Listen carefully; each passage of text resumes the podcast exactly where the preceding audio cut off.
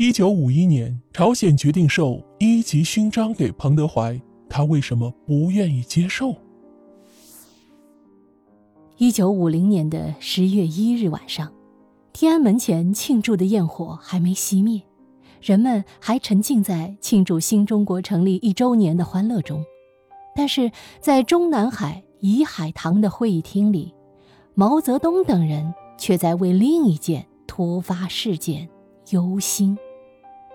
这天夜里，南朝鲜军队正式越过了三八线，向北朝鲜发起了进攻。他们之所以敢这么做，是因为得到了美国上将麦克阿瑟的命令。毛泽东认为，这场仗一定要打。三天后。西北军委彭德怀的办公室里来了两名中央派来的干部，他们开门见山说：“毛主席，请你马上乘飞机前往北京。”至于为什么，他们不肯说。彭德怀匆匆赶到北京，迎接他的是周恩来。进到会议厅，他就发现气氛很不寻常。在这次关系到北朝鲜无数百姓的重要会议上，打还是不打，帮还是不帮，大家各抒己见。从后来聂荣臻元帅的回忆来看，当时多数同志倾向是，不到万不得已，这场仗咱们最好不打。理由其实很充分，当时我们自己也很困难呢，百废待兴，大家忙着恢复生产。各种建设正如火如荼，饱经战乱之苦的百姓需要时间休养生息。对于这个问题，毛泽东希望彭德怀能说说自己的看法。彭老总很坚定地表示：“迟打不如早打。”毛泽东等的就是他这句话。会议结束后，他对彭德怀说：“给你十天时间准备。”十月十九日的傍晚，彭老总带着参谋和警卫员离开了祖国，向着朝鲜出发。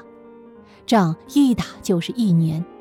十月二十三日，为了感谢彭老总，也为了纪念中国人民志愿军入朝作战一周年，朝鲜共和国最高人民会议常任委员会决定，将一级国旗勋章授予志愿军司令员彭德怀将军。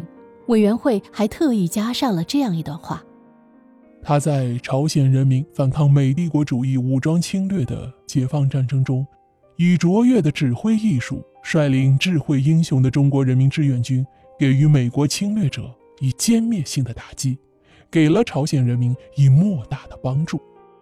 这段话概括的是很有水平的，除了我们已知的重点，给了朝鲜人民莫大的帮助，以及。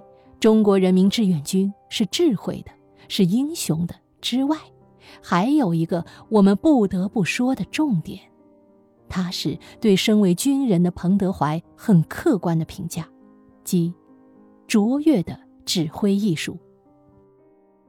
我国军事家孙子曾说：“凡战者，以正和，以奇胜。”有着“东方战神”之称的彭德怀。最擅长的就是以骑兵制胜。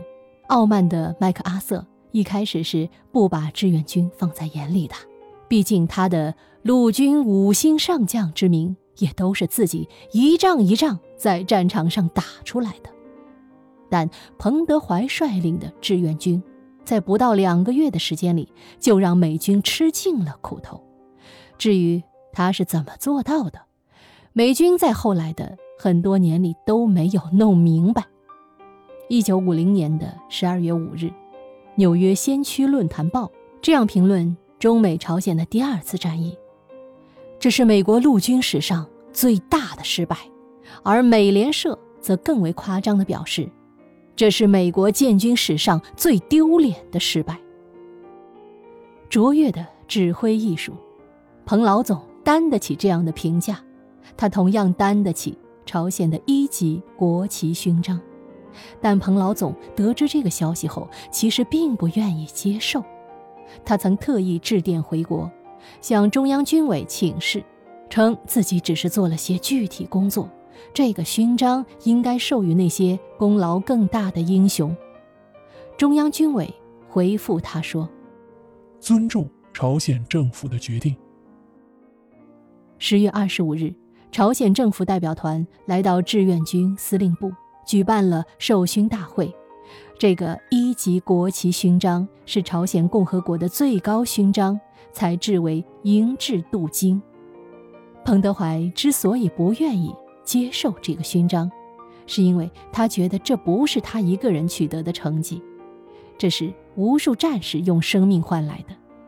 他经常说：“仗打胜了，前线的战士功劳有算一半，后勤工作也要算一半。”一九五三年七月二十七日，美军在朝鲜停战协定上签字。